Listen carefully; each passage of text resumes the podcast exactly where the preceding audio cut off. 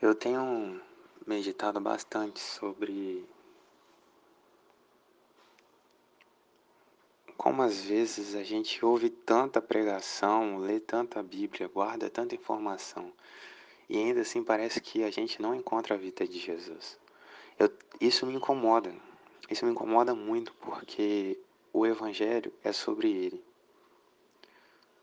Muitos de nós já vivemos num corpo, já somos igrejados. Mas a igreja também fala sobre ele, aponta para quem ele é e o que, que ele quer de nós, ao ponto de nós nos reunirmos e confiarmos na palavra dele. E eu fico pensando assim, cara, como que muitas das vezes a gente esquece Jesus. Tenho meditado muito sobre isso. Existe um versículo que diz que ninguém deita remendo de pano novo em roupa velha. De outra sorte, o mesmo remendo novo rompe o velho e a rotura fica maior. Marcos 2:21. Pensa comigo agora. Não vou ficar debulhando muito, mas preste atenção numa coisa. Quando Jesus falou esse versículo, o contexto era Marcos 2,18, quando discípulos de João Batista vieram perguntar: Por que nós jejuamos e os fariseus também e os teus discípulos não jejuam? Jesus ele deu uma resposta usando uma analogia de casamento, falando que porque ele estava ali, eles não precisavam jejuar enquanto o noivo estivesse presente. Eu não quero puxar muita atenção para isso, não. mas eu queria dizer para vocês o seguinte: que logo depois ele diz que ninguém pode deitar remendo de pano novo em veste velha. Porque o remendo tira a parte da veste e fica maior. Geralmente a gente só quer remendar algo que é velho quando a gente tem um profundo apego emocional com isso. Porque a gente quer deitar remendo em roupas que ainda dá pra gente usar, né? Que a gente vê que tem como ser reaproveitado. Mas nessa compara comparação, entenda o que eu gostaria de chamar a atenção. A comparação aqui ela não é tão clara. O que é remendo de pano para Jesus? E o que é a veste velha? Para Jesus. Nisso eu gostaria de levar o pensamento a algo que Paulo está dizendo sobre velho e sobre novo.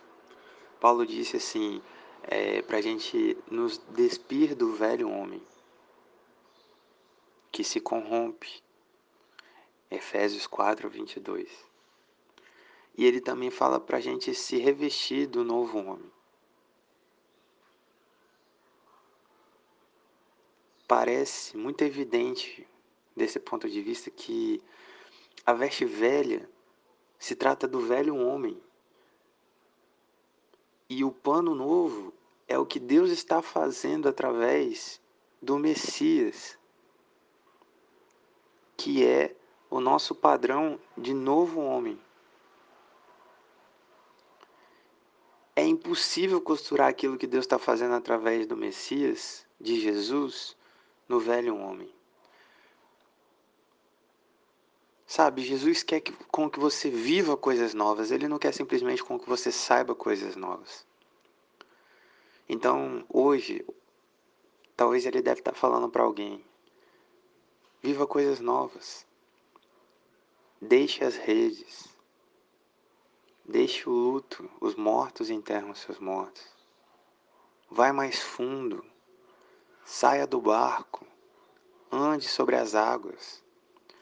Ensine o que você já aprendeu de mim. Permaneça na luz. Sejam um. Vocês podem. Salmos 33, 3 diz: Cantai um cântico novo, tocai bem e com júbilo.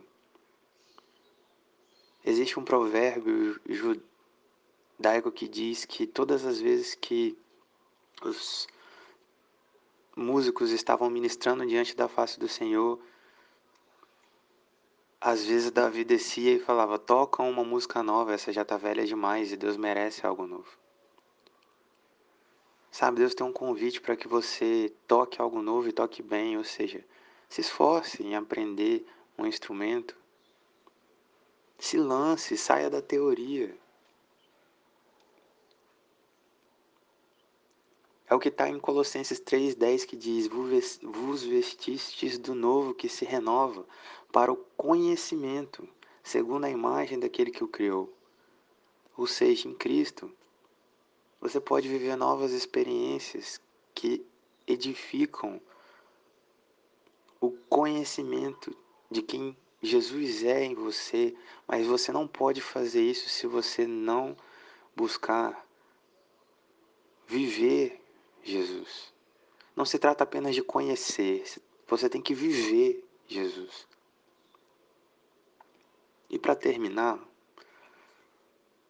gostaria de deixar esse versículo que diz: Se alguém está em Cristo, nova criatura é. As coisas velhas já passaram e eis que tudo se fez novo. Segundo Coríntios 5:17. Você percebe que aqui existe a palavra está e não esteve? Porque fala sobre permanecer. Jesus, através da inspiração do Espírito Santo, deixou com que alguém escrevesse que você precisa estar nele. Ele se comparou a um lugar em que você entra e não sai mais.